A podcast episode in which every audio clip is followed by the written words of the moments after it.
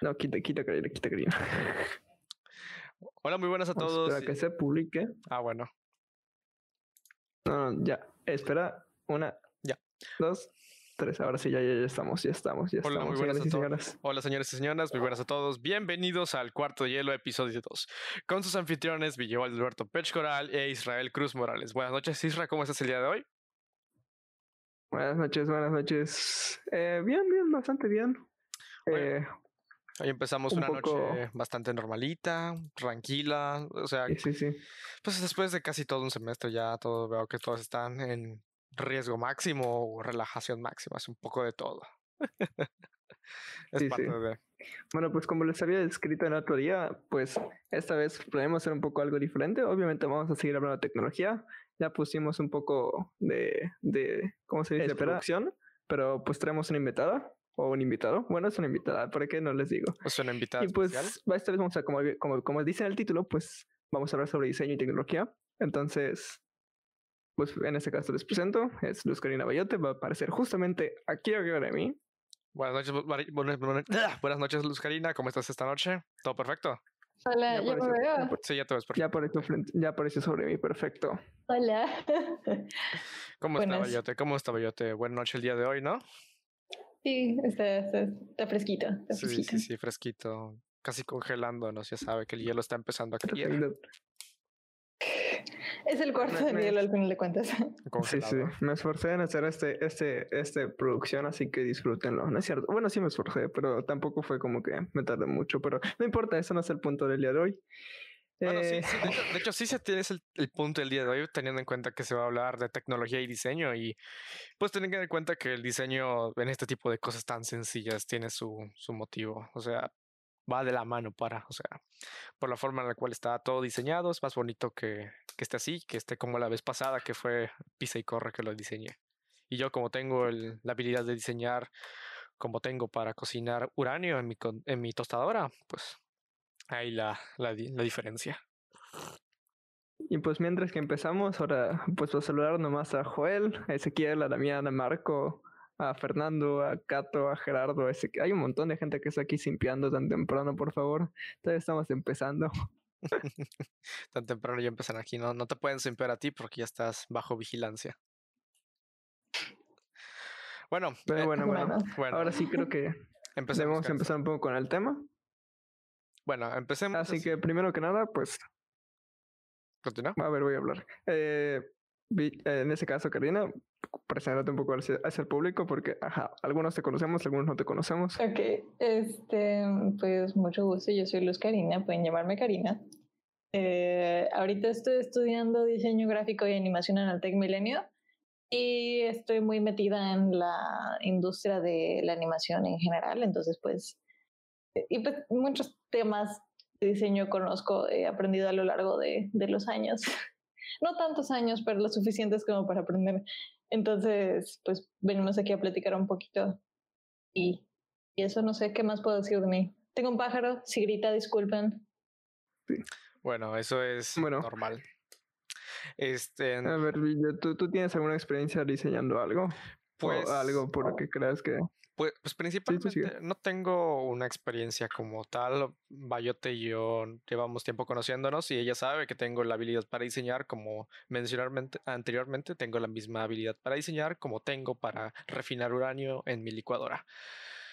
Pero pues a día de hoy mucha gente siente que el diseño está muy alejado de la tecnología actual por el simple hecho de que eh, estas son aparentemente corrientes totalmente distintas, pero pues no vamos a utilizar algo que esté visualmente mal diseñado. Y si te pones a analizarlo, todas las aplicaciones, todos los programas, todo lo que es software a día de hoy, todo lo que es hardware a día de hoy, tiene su diseño específicamente para que estas personas puedan familiarizarse más con el entorno, puedan, puedan tener este, este acercamiento. Sí, Es- pues en ese caso es lo que podríamos considerarse como UX, que es User Experience, si no estoy mal. Pues obviamente, bueno, user, no, user Experience en ese caso, para que, bueno, los, los diseños ahora tienen que ser más afines a la persona para que no sea tan difícil de procesarlo y, y lo puedas agregar rápidamente sin pensarlo tanto. Sí, sí, sí, sí, sí. ¿tienen alguna experiencia diseñando este tipo de entornos en ámbito tecnológico? Pues Tecnología es un término bastante amplio, este, porque te puedo decir que sí he diseñado páginas web y he diseñado este, aplicaciones móviles, pero nunca he diseñado un producto relacionado con la tecnología. Esto es de lo que hablan de que todo tiene, eh, eh, realmente todo en este mundo, todo en el mundo en el que vivimos tiene diseño. Este, hay buen diseño y hay no tan buen diseño.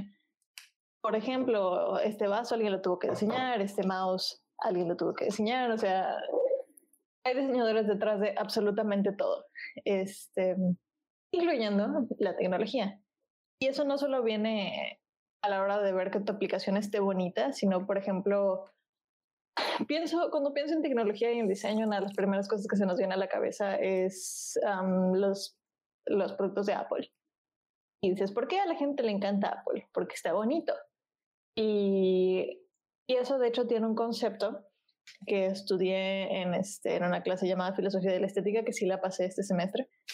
Este, cuando tienes un diseño bueno, le creas a el cliente algo llamado una necesidad estética. También hay algo llamado el juicio del gusto, que es cuando ves un diseño y este a ti te hace sentir bien. Y cuando a ti un diseño te hace sentir bien, crea algo llamado la necesidad estética. Y la necesidad estética es lo que te hace que quieras seguir usando el producto, usando una aplicación. Por eso, por ejemplo, este, no por decirle nada mal al Discord, pero por eso mucha gente está más atraída a usar cosas como WhatsApp, este, a usar un Discord, porque Discord tiene un buen diseño, pero no es tan sencillo o intuitivo como uno de WhatsApp. Está enfocado Le crea menos una población que está afín a la tecnología, los jugadores. Pero, pero, pero, pero. Exacto. Pero Apple no vende producto, vende, vende una imagen. Eh, de hecho, por ello mismo. y pues eso, es lo que pasa. Por, eso, eso es lo que pasa por ahí. Y luego tienes aplicaciones que no te dan ganas de usarlas. Porque, o sea, por ejemplo, si tienes colores muy feos en una aplicación, le estás viendo y te estás quemando los ojos y no, no te da ganas de usarlo, no vas a seguir, no vas a seguir pagando, por ejemplo, una suscripción a esa aplicación y, ya. Cuando uso una aplicación bonita, yo a veces veo aplicaciones bonitas en la Play Store y digo, ay, qué bonito. Descargué una que era para comprarse casas y no sabía de qué era, pero está bonita y la descargué. Hasta que la abrí y dije, oye, espera, esto no me va a servir. Pero ya la descargué. contratar a un buen diseñador para la aplicación para comprar casas. Pues al fin y al cabo, pues es de esa forma. lo que define las cosas. O sea, digo, por eso la gente se queja cuando hay grandes rediseños en aplicaciones porque no están acostumbrados a, a pasar un cambio tan grande.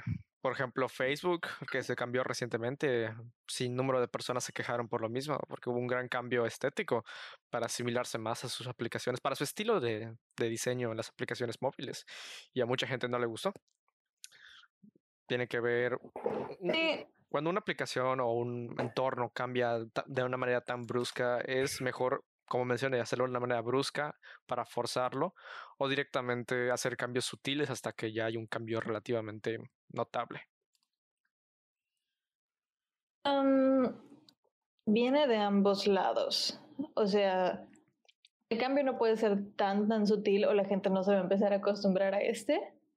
Este, mm, pero tampoco puedes cambiarlo tan de repente. Además, todas las aplicaciones y cosas tienen cierta imagen que hay que mantener. Hay de hecho algo muy interesante. No sé si ustedes usan Instagram en el rediseño de Instagram. Aquí, por ejemplo, le abrieron el, no sé si se ve, pero abrieron la pestaña de compra. Es muy interesante porque queda justo donde queda tu pulgar. Y era antes ahí donde estaba los likes y la mensajería, pero como quieren que gastes dinero, ponen Ahora la mensajería está más lejos de donde llega tu pulgar. Yo tengo pulgares chiquitos. La zona para comprar cosas y gastar tu dinero y darle dinero a Instagram está más cerca de tu pulgar. Es la más cercana.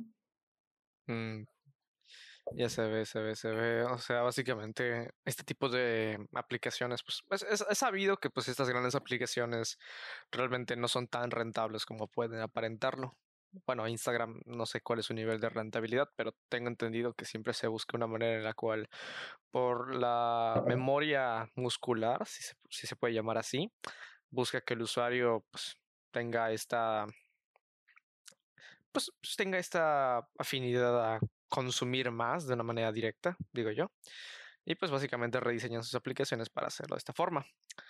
Pues ahorita pues vemos muchos casos como lo mencionó Bayota ahora mismo, este, en el caso de Instagram lo dice así, pero igual este, en Facebook, como mencioné anteriormente, con el caso de que querer hacerlo más parecido a, a lo que es Messenger, porque Messenger ya tenía rato que se había actualizado eh, su diseño, pero era muy distante a lo que era Facebook en esa época, a lo cual básicamente los emparejó, pero a su mismo modo incitó al usuario normal de Facebook a seguir comprando por la propia aplicación. No sé si saben, lo más probable es que sí, todo el mundo ya lo ha utilizado, pero Marketplace ya tenía ese rediseño mucho antes de que apareciera en el Facebook normal. Así que y, aparte facilitaron a las personas entrar a Marketplace porque antes era muy difícil utilizarlo. Tenías que entrar a cierta configuración, activarlo, bla, bla, bla. Y ahorita mismo por el modo en el cual está ejecutado, pues ahí está, de una manera más directa. No sé qué tengo que decir con respecto a esto, Isra. Pues justamente eso es lo que estuve estudiando hace unos cuantos meses. O sea, me enseñaron sobre eso, tomé una clase sobre esto. Y realmente pues así, así funcionan las cosas, a pequeños detalles que uno puede decir, oye, se ve bien acá, va a funcionar acá. Yo todo, ah, por ejemplo, si, si agarras una aplicación, vas a crear una aplicación para decir a WhatsApp, tú dices, ah, pues el símbolo de las notificaciones debe estar abajo a la derecha. Pues uno puede decir, la misma persona que lo está diseñando dice, ah, pues tiene sentido, ¿no? Pero ya que eso entregas a otra persona por memoria muscular, por propias cosas que está acostumbrado uno, pues a veces abajo a la derecha está como que configuraciones o cosas por el estilo. Entonces, pequeños detalles que puedes decir, oye, solo cambié literalmente el lugar donde está el menú, que es en medio, a la parte derecha donde están configuraciones. Y, todas las, y 90% más de las personas creen que mi diseño es mucho mejor y mucho más fácil de utilizar. Entonces, pequeños detalles en diseño son cosas que cambian completamente la experiencia de la persona. Y, y, también, por cierto, a los que están leyendo, eh, este, a los que están escribiendo cosas, sí los estoy leyendo. Normalmente les respondo, no les respondo, les pongo, les pongo emoticones, pero ajá, voy a tratar de responderles más. Eh, Yo también estoy viendo aquí. una persona en el comentario mencionó acerca de que pregunta si podemos hablar del rediseño y reboots de las series animadas y cómo la gente reacciona de manera agresiva al cambio, ya que principalmente puede afectar su memoria y nostalgia ante estos cambios tan bruscos. Cuando pienso en reboots de series animadas, hay dos campos, ¿no? O sea, por un lado me viene Disney y sus reboots live action, que de hecho estuve hablando de eso con mi mamá hoy. Y por otro lado, reboots de series eh, ¿no? O sea, de animado animado, pero más modernos como este, Teen Titans y Teen Titans Go. en muchas ocasiones, este, lo que pasa con, esas, con esos reboots, eh, los animados, de animado a animado, es que no lo están haciendo, cuando los hacen, no los hacen para la misma audiencia. Toman en cuenta una audiencia completamente diferente. O sea, cuando hicieron el reboot de Teen Titans, esos no están hechos para que los vean lo que, los que vieron Teen Titans, Teen Titans cuando eran jóvenes. Están hechos para que los vean los nuevos, los niños chiquitos. Y por ejemplo, nosotros probablemente vimos algún reboot de alguna serie que era antigua. Ahorita no se me ocurre ninguna ninguna serie que haya sido muy antigua. Mickey Mouse es el mejor ejemplo, siempre se rebootea. Eso ya no cuenta tanto como reboot, porque Mickey Mouse como tal no tiene una serie que se haya reboteado, solo ha tenido como que varias diferentes franquicias. Estoy pensando. Mm. Ah, por ejemplo, no es animada, pero la película de Juego de Gemelas, Juego de Gemelas, uy, sí, Lindsay Lohan, amo, y todo eso, ¿no? La película de Juego de Gemelas es un reboot, pero ese fue un reboot de los años, creo que eran los 60 y cacho. Pero pues nosotros, como lo vimos cuando estábamos jóvenes, no somos hostiles hacia el reboot de Juego de Gemelas. Y creo que la de otra de Lindsay Lohan, la de Un Viernes de Locos también fue un reboot. Este, por otro lado, los live action de Disney, los reboots de live action, este, esos están hechos para que eh, son, son un invento inherentemente capitalista. porque no están, en mi opinión, no están hechos para que para que seamos felices con esos, porque esos reboots específicamente, esos no, si tú los ves, esos no están hechos para una audiencia diferente. Esos están hechos para la misma audiencia que vio las animadas hace muchos años. Y lo que hacen es que toman una de las emociones más fuertes, que es la nostalgia, este, la toman y la agarran y dicen, ah, ven a ver la película. Y las hacen más largas porque películas más largas hacen más dinero y ponen nuevas, nuevas canciones para que se ganen un Oscar y hagan más dinero y disculpen y ponen nuevas cosas para poder sacar más merchandise y que hagan más dinero este con la no quiero decir menor cantidad de esfuerzo posible pero a veces hasta haciéndole un mal servicio a este a las franquicias animadas este que no lo necesitaban pero vieron una oportunidad de que ah si le hago un live action puedo hacer más dinero. lo agarraron y corrieron con ello. Pero yo creo que, y por mucho tiempo eso fue lo que pasó. unos de los live actions fueron de las más taquilleras este, por mucho, mucho tiempo. Este, hasta que salió Mulan y nadie lo vio. Así que creo yo que a partir de ahora, después del el fallo que fue Mulan, ya no van a hacer más live actions. ¿Por qué? Porque ya la gente se está dando cuenta de que no los usan, ya no van a poder. Bueno, oh, no, se cayó, ¿verdad? Aparentemente nuestra invitada tiene problemas técnicos. Dale. bueno, bueno, ya aprovecho, aprovecho, lo que, aprovecho lo que hay un momento técnico. Les voy a avisar que, primero, si comparten el stream, chirísimo, gracias por compartirlo. No, no les estoy obligando, ni, ni, ahora quiero hacer publicidad ni nada por el estilo. Solamente la otra vez que hice stream, varios compartieron, pero tengo puesto de que sea solamente para mis amigos y una lista en especial. O sea, no, digamos, tengo 500 amigos, solo como tengo como 200 que no pueden verlo. Entonces les voy a poner una encuesta. Pueden escribirmelo, pero les voy a poner una encuesta y me digan ustedes si debería ponerlo para todo el público y se compartía a ver si llega más gente o, o nos quedamos igual acá nosotros 20, 30 que llegamos a hacer. Sí, claro, claro. claro. Ahora sigue hablando. Bueno, este, voy, voy, a agarrar mi teléfono mientras en lo que tú hablas. Eh, como dato curioso, con lo anteriormente mencionado por nuestra invitada, eh, lamentablemente sí va a haber otro live action de otra serie, otra película clásica. No me acuerdo ahorita el nombre de esa, de esa película que le iban a hacer un reboot en live action. Creo que era. Oye, no sé qué pasó. Se fue una invitada. Ah, sea. ¿Ya regresó? Nope. Pero se fue del chat. Así que, uy, esto no estaba planeado. Y esto está mal, está quedando muy mal. Una disculpa por esta injerencia técnica. Ok. Oh no, está todo muy vuelto. No. Quedé. Regresé. Vueltas. Quedaste, quedaste. Quedé, sí, regresaste por voz. Pero yo no te escucho. ¿Villa la ves? Yo, yo no te veo, perdón. ¿Tú la ves, Villa? Yo sí la veo. Ok, esta es la producción que nos olvidamos de poner, así que espere, así que tampoco pierda mucho. Exactamente, fue este, muy, muy apresurado, así que mantenemos esto como debe ser. Bueno, regresando a la, anterior, este, mm, principalmente era para comentarte, Bayote, que lamentablemente sí va a haber otro reboot de otra serie animada para hacer la live action. No estoy seguro cuál será la siguiente, pero sí había leído eso, que iba a haber otro, otro reboot. Según yo viene La Sirenita, que es la que, la que no ha salido. No, era otra. Parte y ah, otra. No he escuchado. O sea, a lo mejor ya lo escuché, pero se me fue. Pero, eh. sí, no importa, no importa. ¿Quién sabe? Sí. Y bueno, producción ha dejado el chat. Eh, perdón, perdón. Eh, regresando al tema de esto, igual, este, ¿cuáles han sido las que podría decirse que las reboots que respeten la esencia del original? ¿O sientes que... ¿Reboots en general o live action de Disney? en general, un segundo.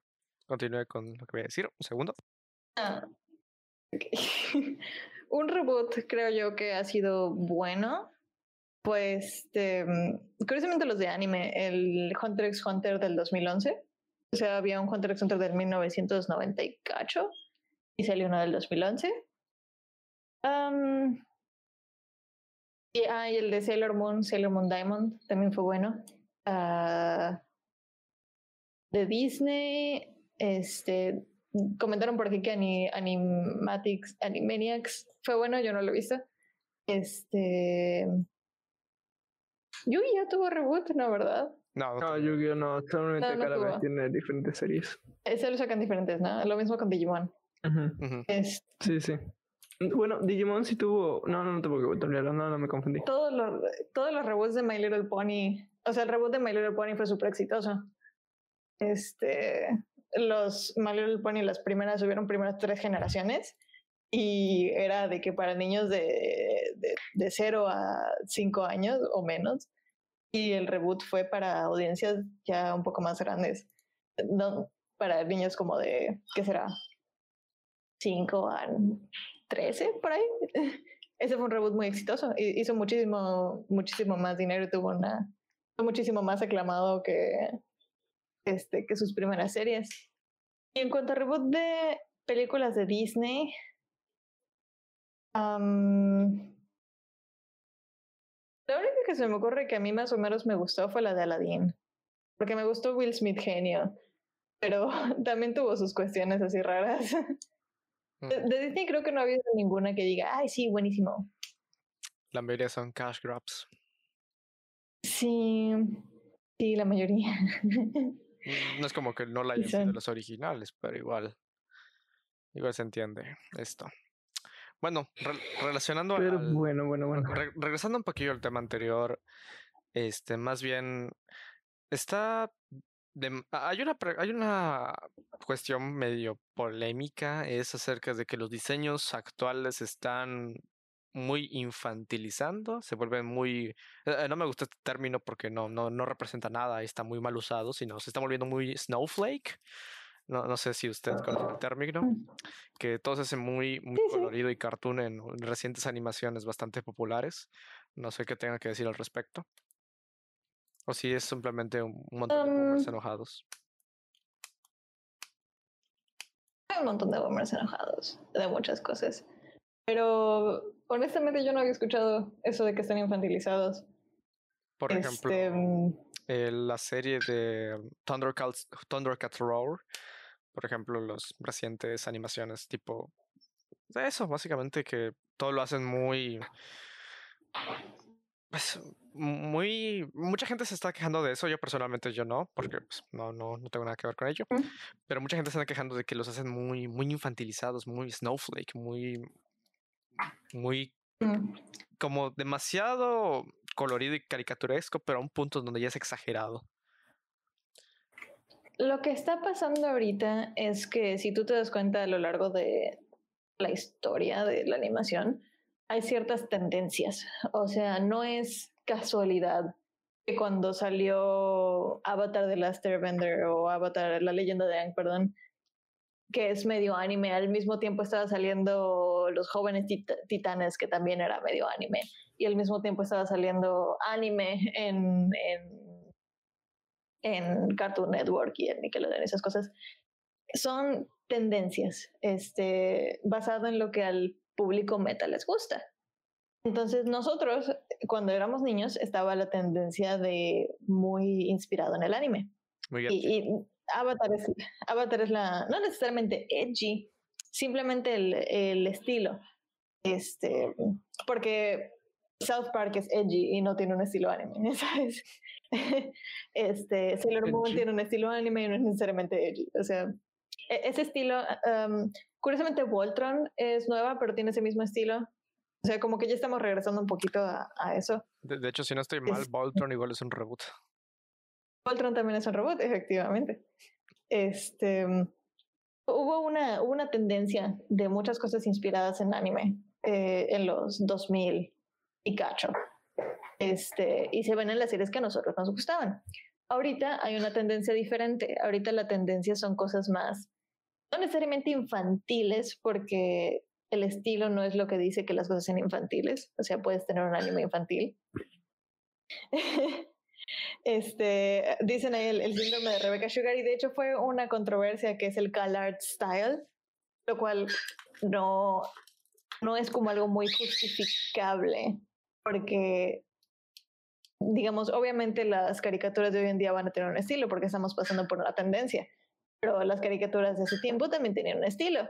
O sea, me estás diciendo que el, todo el anime, todo prácticamente todos los animes tienen un estilo muy parecido. Y eso no es cuestión de una sola persona, es cuestión de la tendencia de moda. Antes, este, cuando estaba Sailor Moon o cuando estaba Sakura Card Captor, veías las caras y tenían la, la boca hasta aquí y los ojos enormes. Y hoy en día en el anime pasamos por una tendencia relativamente realista por ahí de cuando salió Death Note este, los de Death Note eran relativamente, no realistas, pero más realistas que, que Sailor Moon. Y ahorita estamos regresando un poco por ahí.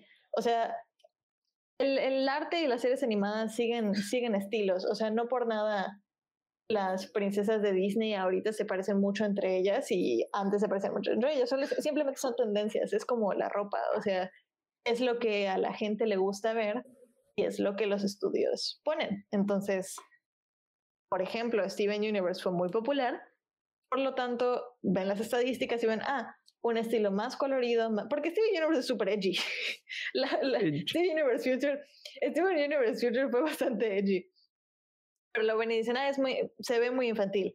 Uh, Gumball también fue muy exitoso. Este, pero, pero, mm, Gumball tenía la pues no ventaja porque realmente no tengo una opinión al respecto, pero sí era notable por sus distintos estilos de animación que utilizaba, desde el stop motion, desde la simples cosas muy sencillas. el, increíble mundo de Gumball tenía una cosa súper extraña. o sea, A, veces, empezaba haciendo animación, luego terminé, terminó haciendo stop motion y las historias eran súper garas porque trataba de cómo es la animación, de los personajes olvidados, de los personajes cómo aparecen y desaparecen de los mundos. Había de todo en esa cosa. Estaba súper interesante, la verdad. Tenía un lore sin sentido, pero con mucho sentido si, si, si piensas en un lore, o sea, como tal, o sea, como tal no había una historia como de tenían que ir de A a B, pero sí manejaba historias de cómo el personaje que salió en el capítulo 10 no volvió a aparecer, por qué no volvió a aparecer, qué pasó con él, y, luego te enseñan cómo todos los personajes desaparecieron eh, porque están en un mundo llamado el olvido, porque nunca vuelven a ser animados de nuevo, está totalmente súper interesante. Ahora María. Sí, pero al final de cuentas, este, mm, uh, Gumball tiene un estilo así muy cartoon, o sea, tiene colores muy vivos y Hora de Aventura también tiene un estilo así, aunque Hora de Aventura, Hora de Aventura fue algo más transicional en cuanto a su estilo. Este, um, o sea, el, el realmente, como dijo este, uno de, las, de los comentarios, por aquí el Art style no existe, solo este, el estilo de... Porque de hecho el estilo de Steven Universe ni siquiera es el estilo de Rebecca Sugar. Es el estilo que Cartoon Network le de Steven Universe. Si tú ves los dibujos de Rebecca Sugar, o sea, Rebecca Sugar tiene un estilo bastante, en el mejor sentido de la palabra, grotesco, grotesco de buena manera, este, que no se parece nada a lo que hacen en Steven Universe. O sea, el estilo de Steven Universe es el estilo de Steven Universe que Cartoon Network le dio porque estamos en esa tendencia y ahorita vamos a subir, luego nos vamos a bajar y dentro de unos años van a ver los siguientes, este, las siguientes tendencias. Por cierto, quería hablar de unos en un comentario que ve aquí, que dice que la tendencia de que se incluya la comunidad LGBTIQ, eso no es una tendencia, eso es algo que va a seguir pasando, simplemente es como hace muchos años, vamos a decir, la tendencia de, incluir únicamente gente blanca y ahora ya incluyen gente de, de muchas etnias y de muchas cosas, simplemente la industria se está diversificando y se le está dando visibilidad a gente que existe. o sea, hay mucha gente que existe de verdad que luego nunca se ven caricaturas. O sea, por mucho tiempo, como digo, todos en la tele eran todas las princesas de Disney. Antes de la princesa del sapo, todas eran blanquitas. Y no se hizo una tendencia de poner princesas morenitas. Simplemente no las ponían, aunque eran gente que existía. Entonces, pues ahora simplemente los estudios y las cosas están haciendo un esfuerzo para representar a gente que existe y poner a gente real. Les falta un poco de, de, de representación un poco más con cuestiones de este de ay cómo se dicen disabilities. Uh, uh, ay no me acuerdo cómo se dice en español disabilities disabilities, este, mm, ah, igual sé a lo que se refiere usted, se me olvidó, este, personas con discapacidad, capacidades diferentes. Discapacidades. O sea, este, ahorita ya se hizo un avance poniendo gente de, de color, ya se hizo un avance poniendo gente LGBTIQ. Este, mm, pero pues ahorita falta más inclusión con gente con disabilidades, porque es, no sé ustedes, pero yo cuando vi a, la muñeca de Monster High, a Claudine, que era morenita, cuando era niña esa era yo porque era morenita y Barbie siempre fue blanquita. Entonces, eso es lo que está pasando. No es una tendencia, solo estamos creciendo como sociedad, incluyendo gente que antes no se incluía y ya. Sí, es completamente entendible y es algo que como personas y en este mundo y sociedad pues tenemos que hacer.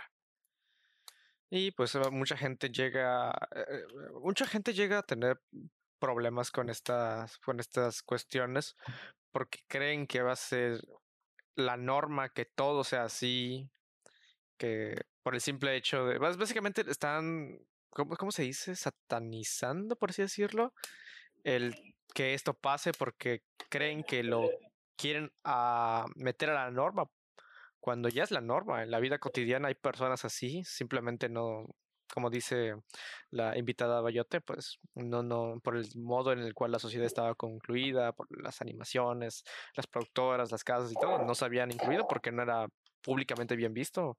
Y ahorita que ya lo es, pues simplemente es el paso natural. Es como cuando llega un punto donde antes la gente este, de tez oscura no estaba bien vista a verse en sitios muy públicos o a tener trabajos formales y ahorita ya es lo más normal del mundo. Lo mismo pasa con este tipo de cosas. Solo que tarda un poquillo más en cambiar porque es boomers enojados, pues se quejan en internet. Sí, es, hay una visión muy rara que es pensar que el, el, cuando tú dibujas un, un dibujo de palitos, pues mucha gente te va a decir, ah, él probablemente es blanco, heterosexual y es hombre.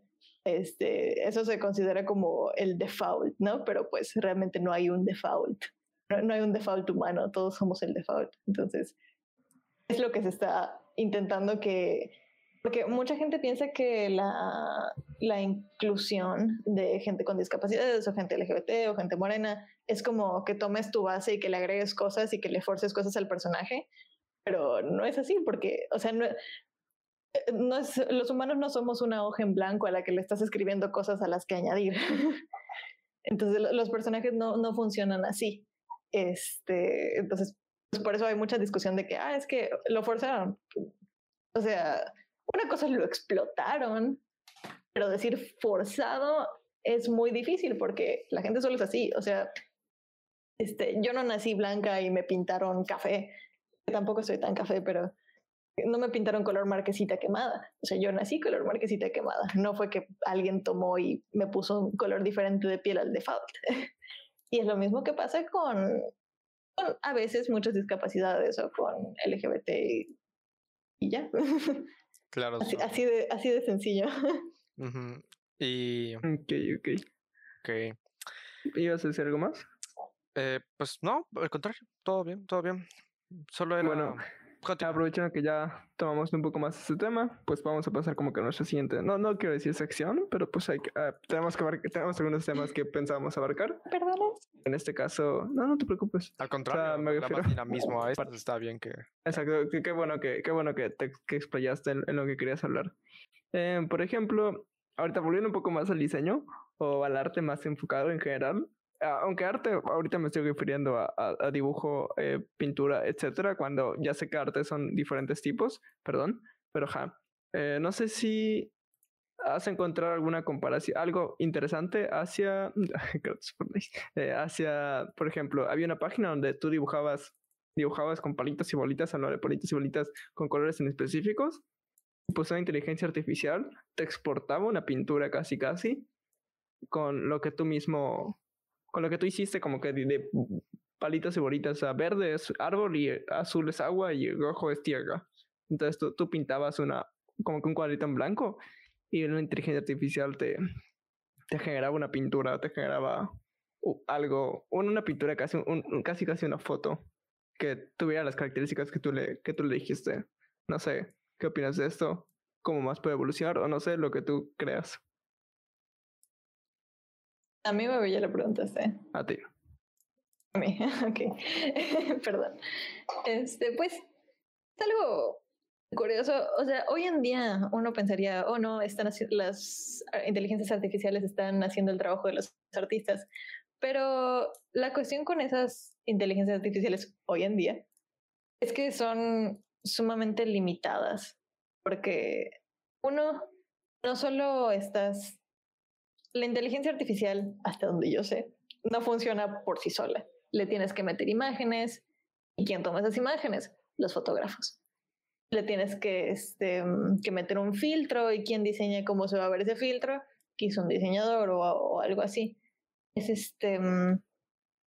Es algo interesante, pero tiene muchas limitaciones. No es algo que, digamos, creo yo que podría reemplazar el diseño o reemplazar a un pintor haciendo un, un, un landscape. este, ¿cómo se llama? Un, un mural. Ajá, una, una pintura de, un, de una montaña o de un agua y esas cosas. Porque lo que pasa con las inteligencias artificiales, que está muy padre, pero toman de cosas ya existentes. E, e, en cierto punto el cerebro humano eso es lo que hace, pero como pintores o como artistas y como diseñadores, tomamos decisiones deliberadas. O sea, tú ves, por ejemplo, las pinturas de Monet, disculpen, que tienen partes donde específicamente puso ahí una pincelada. Es para tener una pintura como un Monet o como algo así con tanta personalidad y estilo, se tienen que tomar muchas decisiones. Y son decisiones todas bien pensadas. Cada pincelada tiene un propósito. Este, y lo que pasa con las inteligencias artificiales es que te lo ponen todo, te lo mezclan y ya está. Este, no tienen, no tienen como tal un propósito del por qué cada cosa lo ponen, simplemente dice, ah, esto y ya está. Escuchamos el, el canto de vida. Este, eso no puede ser una inteligencia artificial, un canto de pájaro. Todavía no. Yo creo que sí podría. Te voy a poner palabras a Continúe. Quizá no haría los mismos remixes que hace Vido, porque Vido ha hecho unos remixes. Este, pero acá es algo, es algo interesante y a lo mejor en un futuro pues la inteligencia artificial se vuelve más, más inteligente al punto donde puede hacer esas decisiones deliberadas. Es como, me recuerda mucho a, ¿sabes? Cuando ibas a, a las plazas y te tomaban tu foto y le ponían un filtro para, que parezca que está dibujado. Ah, ya. Eh, se me hace algo, algo parecido porque dicen, ah, bueno, tengo esta imagen y le voy a poner aquí unas lapizadas, ¿no? Pero este no tiene, no tiene la misma decisión y no tiene la misma intención, porque cuando digo intención parece solo como, ah, la intención es lo que importa ahí. una foto igual con intención y una foto igual sin intención, no me refiero a eso, sino que la intención y las decisiones que el artista toma a la hora de hacer pinturas o a la hora de hacer un dibujo es lo que cambia la, el resultado. Entonces, a lo mejor en el futuro sí me, me quita el trabajo una máquina de pero quién sabe. Pues, pues, bueno, vuelven a leer un poco el chat. Señor señor dice que me da miedo a la tecnología, no le tengan miedo a la tecnología. El ser humano normalmente le tiene miedo a lo que no conoce y por eso le tenemos miedo a la tecnología porque no tenemos idea de qué tan lejos puede llegar. Eh, eh, Pero ajá, eh, producción se envió al chat, efectivamente. En, este caso, pues. Y, continúa. En este caso, como dice Bayote, este, estoy un poquillo más metido en lo que es, ¿cómo se llama? En este, este ámbito, este rubro. Y tal vez llegue un punto donde sí pueda quitar el trabajo a la persona, pero va a pasar demasiado tiempo, más de lo que podemos pensar, por lo mismo que mencionó Bayote, de que pues no, no tiene la misma intensidad que una que un artista normal, normal entre comillas, porque ya sabemos que los artistas no son normales.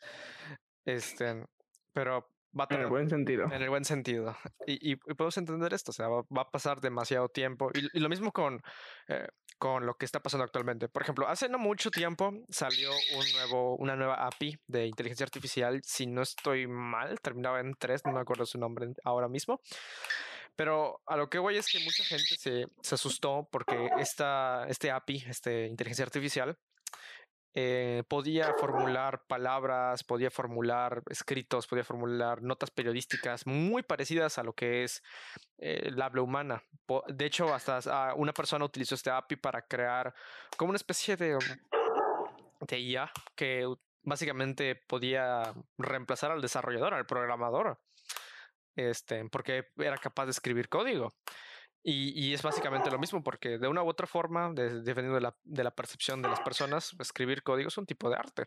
No, no digo que lo sea, pero pues se puede entender porque es un proceso medianamente complejo que toma decisiones, bla, bla, bla. No hay un término exacto para arte, así que vamos a tomar en cuenta esto.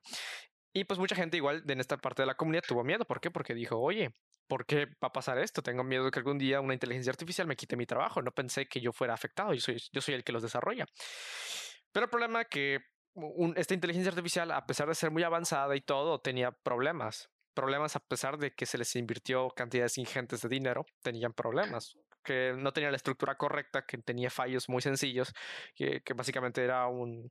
Básicamente no tienen, tienen la capacidad de crear cosas, como mencionó Isra, tienen la capacidad de hacer parecer cosas creadas a mano por un ser humano, pero sabes que no es así. Es lo mismo cuando ves a un robot que hay en día actualmente y ves, lo ves a los ojos y ves, oye, esta cosa me da miedo, esta cosa no es un humano, no es un robot. Este, este, que, lo que se le conoce como el Valle del Inquietante puede aplicarse, ah, puede aplicarse lo mismo acá, porque puedes ver algo, puedes puede a simple vista parecer algo que fue hecho por un humano, puede ser algo que sea por un humano, pero si te pones a analizarlo, algo te va a inquietar porque sabes que no es así, sabes que no fue diseñado por eso. Y hasta que la tecnología avance y los algoritmos de, de inteligencia artificial, de deep learning, hayan avanzado lo que corresponde, no va a haber una, no va a haber una una adopción a un nivel tan, tan fuerte como para que le quite el trabajo a un sector tan importante de la población. Tanto pueden ser artistas como desarrolladores, eh, periodistas, etcétera, etcétera, etcétera. Y pues eso es lo que la gente tiene que entender. Igual, tampoco tenerle miedo como tal, porque tal vez en un futuro, cuando esto ya suceda, ya las personas hayan descubierto distintos trabajos, oficios que, que puedan irse de la mano. Es como anteriormente, donde la gente le tenía miedo a la electricidad, le tenía miedo a los autos. Oye, ¿por qué van a inventar un auto? Le van a quitar el trabajo a los conductores de carrozas. Oye, ¿por qué van a quitar ¿por qué van a querer poner electricidad? Este, van a quitar el trabajo a las personas que hacen velas. O sea, es un miedo constante que la gente llega a tener porque tiene miedo a lo desconocido, como mencionaron.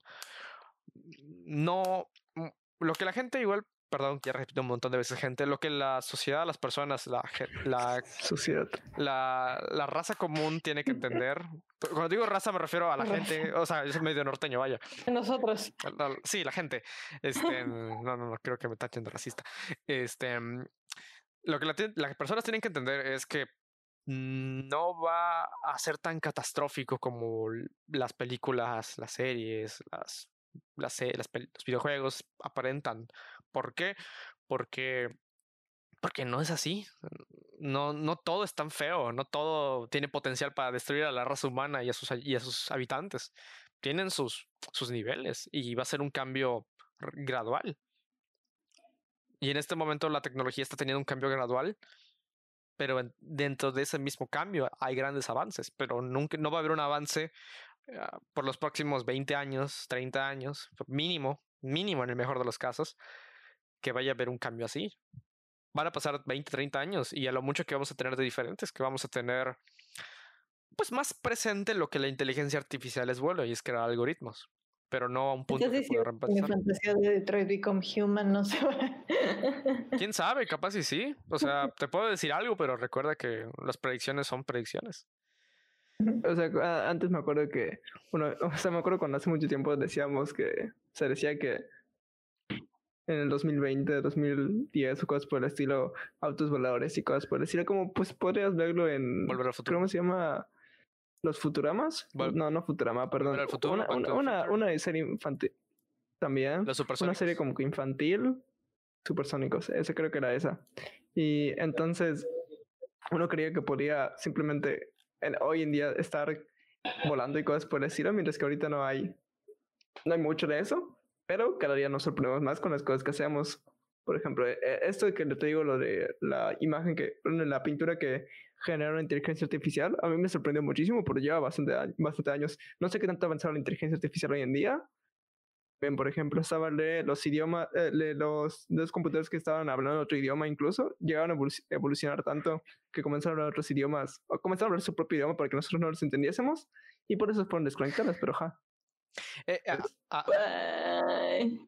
a, eso quiero añadir que eh, en, ese, en ese evento desastroso, este, no fue porque empezaron a hablar otro idioma, sino que esas máquinas se pusieron como un experimento para ver qué pasaba. Pero el problema no es que empezaron a hablar en otro idioma y oh, no van a comunicarse entre sí para que los humanos no puedan entender. No.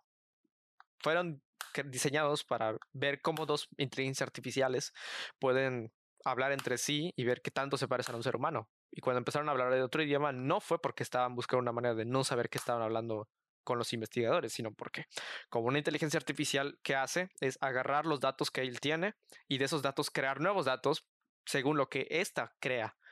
Y como la inteligencia artificial en esa época no era perfecta, pues un error, dos errores van a dañar todo el experimento. Y cuando dañas tanto el experimento que no, que, que, ya, que ya es un punto irreversible, pues lo apagas. O sea, no, no hay una conspiración de que las máquinas ya están conspirando contra nosotros y la... No, simplemente son errores que pasan. Nada es perfecto. De hecho, ahora mismo, pues cuando... que siempre hay errores en todo. Como cuando de repente estás... Un ejemplo claro de un error en inteligencia artificial y lo que es este diseño es, por ejemplo, eh, patrones procedurales diseñados por inteligencia artificial, como pueden ser pues las recomendaciones de YouTube. En este momento, pues todo es diseñado en torno a ti, pero hay veces en las cuales estás viendo un video, yo que sé, de algún videojuego y de repente te aparece una notificación de que, oh, mira, un, este, te recomiendo un video de cuatro iraquíes este, conduciendo una motoneta, por ejemplo. Es un fallo, es un fallo que siempre se van a dar porque no son perfectas ni a día de hoy. Eso también me recuerda, tanto primero que nada, eh, eh, principalmente se me, acuerda de TikTok, porque por el momento ha tenido, bueno, cuando yo lo he usado, ha tenido, ¿cómo se llama? no es tan malo como parece. Primero, no es tan malo como parece. Y segundo, sí tiene esa idea de qué es lo que me gusta y qué es lo que no me gusta, por ejemplo. Pero luego, luego hace lo que quiere. Por ejemplo, yo al principio veía los típicos TikToks que veías que, que siempre se burlan de ellos, ¿no? Pero mientras más le vas dando que no quieras ver ese tipo de videos, más te los comienza a quitar.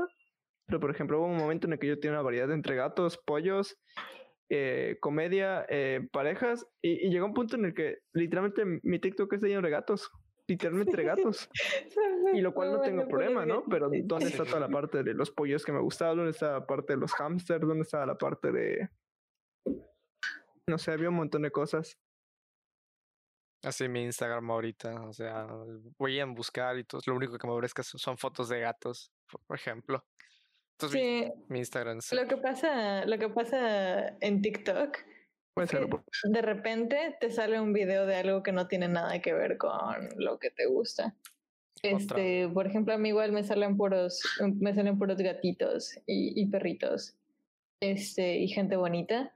Pero a veces me sale una cosa de alguien mexicano haciendo una prank y a mí no me... No veo mucho contenido mexicano porque estoy intentando mejorar mi inglés. Este... Y no me gustan los pranks. Y es como, este, este video no salió porque me estás recomendando esto que no tiene nada que ver con lo que yo normalmente veo. Sí, sí hacen sus fallos de repente los, los algoritmos. Cuando pienso en, en cosas, hasta por ejemplo esa cosa de que menciona Isra de este de pintaba un, un paisaje, paisaje de la palabra que está buscando. Pintaba un paisaje.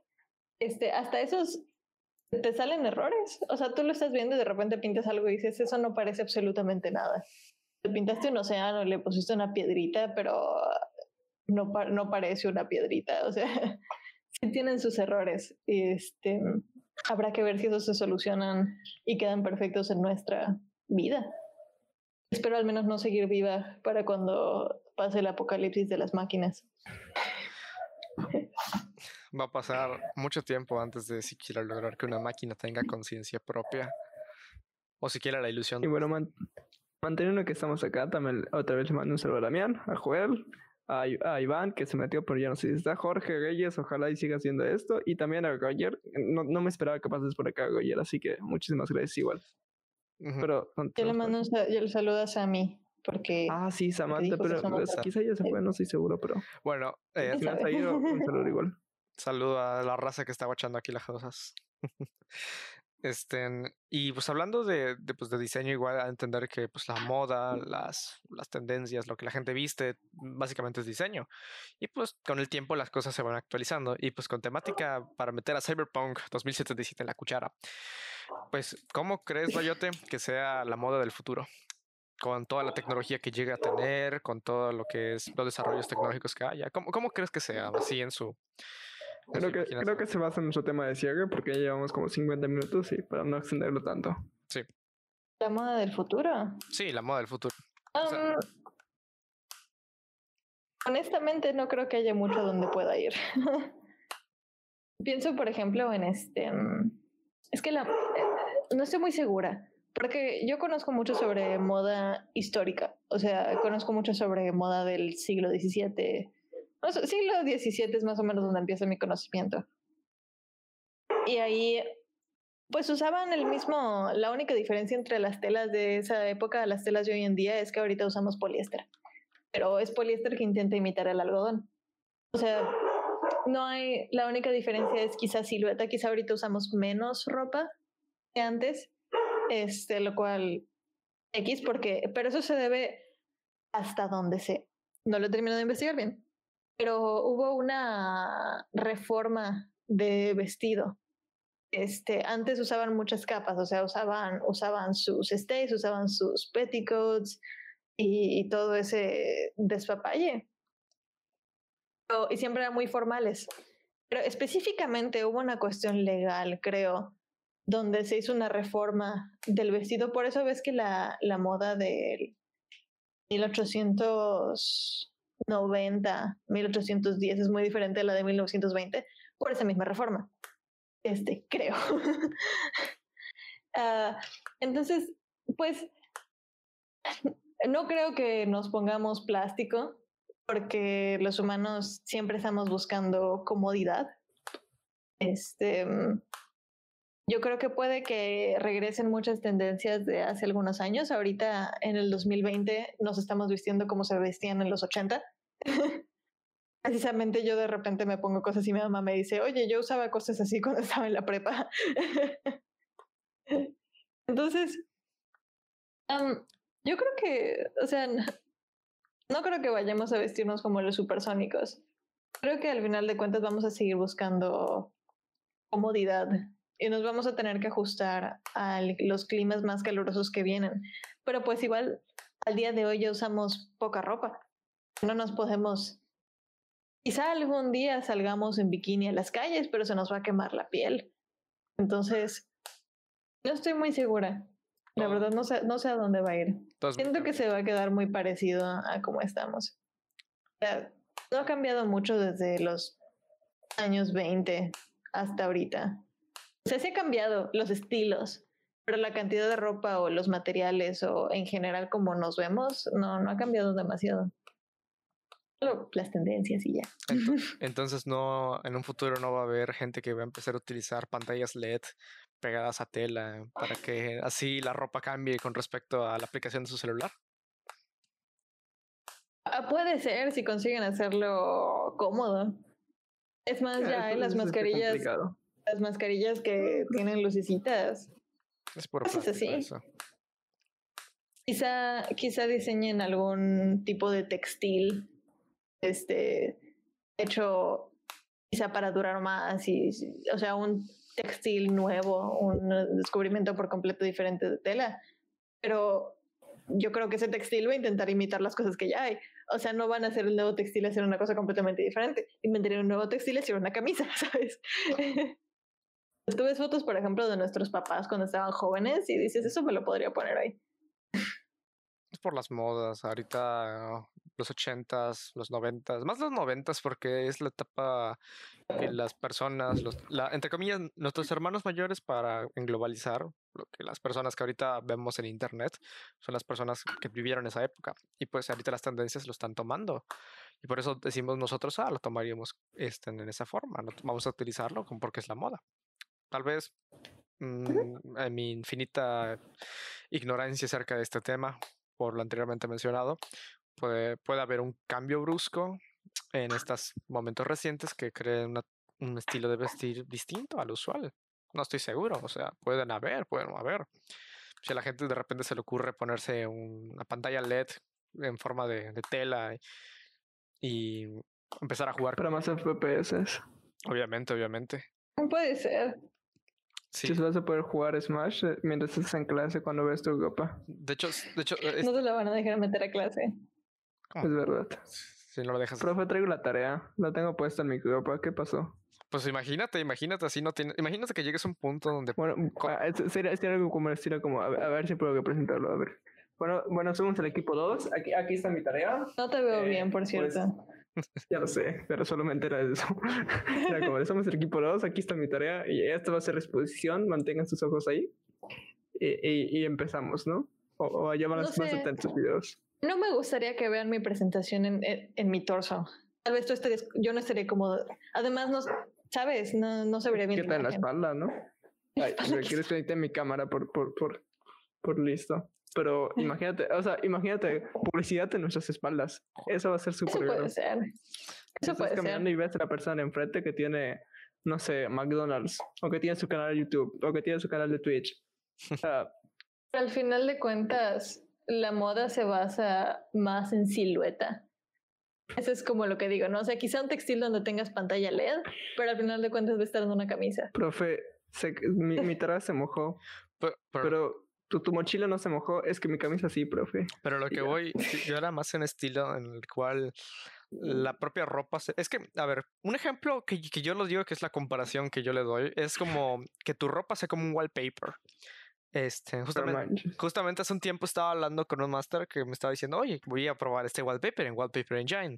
Que para los que no conozcan, Wallpaper Engine es, una, es un programa que te permite personalizar tu wallpaper, tu fondo de escritorio, de la forma que quieres, con animaciones, con fondos, etcétera, con música si quieres.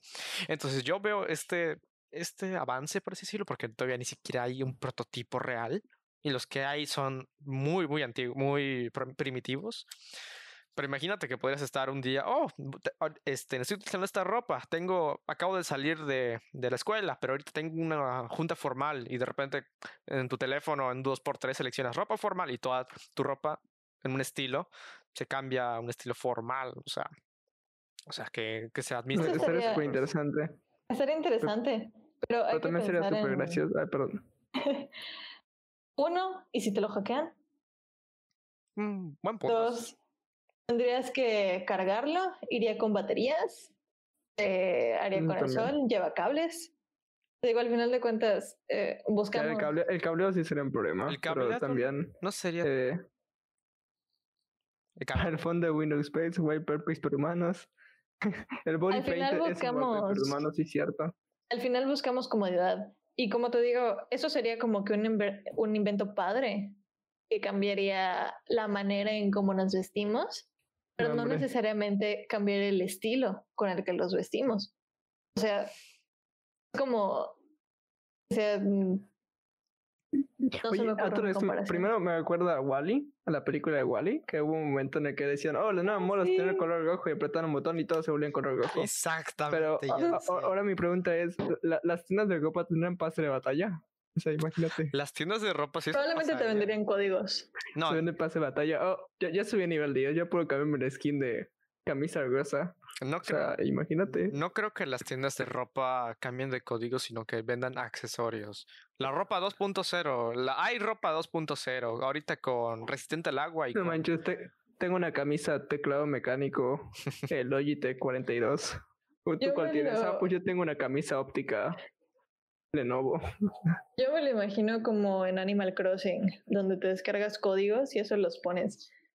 Yo creo que quizá tendrías que tener, digamos, tu camisa que cambie todo, ¿no? Pero te dice, solo puedes tener hasta cinco diseños en esta sola camisa. Y el diseño, digamos, te trae dos y, tienes que comprar los otros. En Amazon te dan un código y es como que te vendan. Porque puedes buscar wallpapers en Google, pero Hacer si quieres, si quieres un wallpaper que tiene una marca de agua, ese wallpaper lo tienes que, que pagar. Entonces, pero al final de cuentas, o sea, eso cambiaría la manera en cómo nos vestimos y cómo manejamos eso, pero no necesariamente cambiaría el estilo. Al final de cuentas, estarías poniendo una camisa. Estamos hablando de camisa Sí, sí. azul, rojo, verde, que ya lo tenemos. Solo cambiaría la manera o el material del que se hace. Exactamente, ¿Y exactamente. cómo subiríamos de nivel? Oye, yo no lo sé. Yo solo dije la idea del pase de batalla. Tú, tú diseñas la idea de, de subida de nivel. No creo que el- Es rentable. la gente hoy en día pero- quisiera asociarlo demasiado con los juegos, ya que la industria de la moda no está tan cercana a la industria de los videojuegos. Pues, Pegando las NPCs del camino. pues básicamente, pues podría decirse que no, pero la influencia de la primera de la ropa está ahí presente en el mundo de los videojuegos. Por ¿Ah, sí? todo lo- pues todo lo, todos los videojuegos tienen su moda. Cada distinto mundo, cada distinto juego es un universo distinto, cada distinto universo tiene su moda. No es lo mismo Pues, comparar. Pero es, El, el caso más, más real de moda que conozco que podría llegar a comparar sería el de Fortnite, que cada temporada son pues skins distintos y cada vez son cosas distintas y, y sacan eventos en cuestión popular de, de- del mundo actual. Kratos, super raro. BTS, super raro. Eh, creo que Free Fire tuvo con Maluma, alguien así, super raro también. Entonces, también las KDA. KDA de, de, de LOL, amo a Cali, por cierto, pero ajá, etcétera. Pero esa es la cuestión, va al revés, o sea, los videojuegos se inspiran de la moda. Hoy en día tú no ves Dolce en Gabbana haciendo un videojuego. Lo más que he visto de eso ha sido que Moschino tuvo una colaboración con los Sims. Pero ajá, va al revés, o sea, la moda de hoy en día influencia los videojuegos, no los videojuegos influencian la moda. Sí, sí. En efecto, en efecto. Pero bueno, no sé qué más comentarios quedan dar antes de ya cenar sobre esta cosa. Llevamos una hora y un poco más, o sea, muy poquito más, Gracias pero a todos por escucharme hablar. Siempre, ah, sie- siempre, es también siempre es un placer escuchar a todos ustedes hablar y en especial a nuestra invitada. arriba Evelyn, sí, cierto. Evelyn está muy chida de, de LOL de KDA, pero mi favorita, o sea, am- platónicamente, amorosamente es a Cali y luego sigue Evelyn. E- Eso es lo que yo digo. Arriba todos menos Ari. Tiene sentido. Serafín. Y Seraf- Serafín sí está muerta. Pero ajá. em, No pues primero que nada, gracias por estar acá, Karina. Y, y gracias a Ville por manejar todo esto mientras nos desconectamos y, y conectamos. Y pues obviamente gracias a ustedes por escucharnos, leernos y comentarnos porque me encanta leer sus comentarios y darles me, me divierte y cosas por el estilo. Ellos están un poco más ocupados hablando, pero yo estoy un poco más ocupado hablando, eh, interactuando con ustedes. Y pues, si contestaron la, si contestaron la encuesta, súper bien, gracias. Si no contestaron la encuesta, todavía la pueden contestar para saber si, si dejo esto público, si esto lo dejo como para... Porque normalmente llegamos como a 20, 20 y algo personas, pero si lo pongo público tal vez pueda llegar a más. Saludos a Omar que me acaba de mandar mensaje. Pero mientras si lo pongo para eso, pues es un poco más sagrado. Podemos platicar de temas como que más concretos, pero ahí luego veremos qué onda, ¿no? Pues respondan y lo tomaré en cuenta. No sé si tengas algo que decir, Villa. Eh, ¿Cómo les pareció esta plática de hoy? ¿Todo bien? ¿Todo en orden? ¿A ustedes invitados? Ah, o sea, yo estuve, yo estuve súper bien.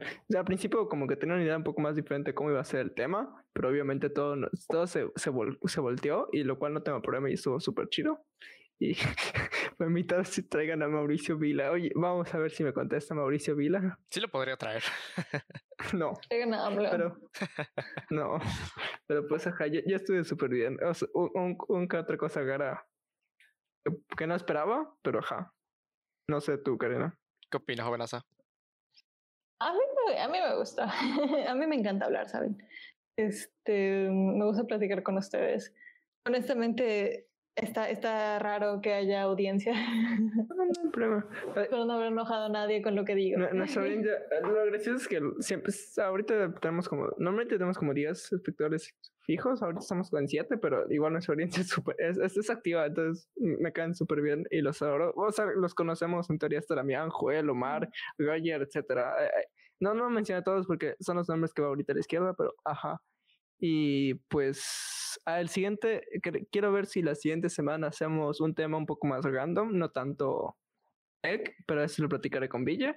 Y pues así, así estaremos votando entre tech, invitados, o como quieran llamarle, invitados y tema random para que sea un poco más fun y family friendly. Más family friendly para que la raza se sienta más cómoda. Pero bueno. Comenten si quieren que regrese como invitada, ¿no es cierto? No, no va a regresar, lo siento, banda, solo una vez. no, no, sí regresa. Me bajó las views. me bajó las views y los sims, traerla, chavos. ¿Qué pasó? uno pensaría que trayendo una mujer al podcast dirían, ah, suben los ratings, pero no, y resube los ah, ratings. Yo subo los ratings. No los simpen demasiado. Saludos a Héctor, por cierto. Y pues no sé. ¿Algo más antes de que nos vayamos? Gracias por escucharme hablar. No, siempre es un placer escucharla hablar, jovenaza. Pero bueno. Pero bueno, hay unos videos. Que tengan buenas noches todos y adiós. Hasta la siguiente. El cabello se me de viernes. y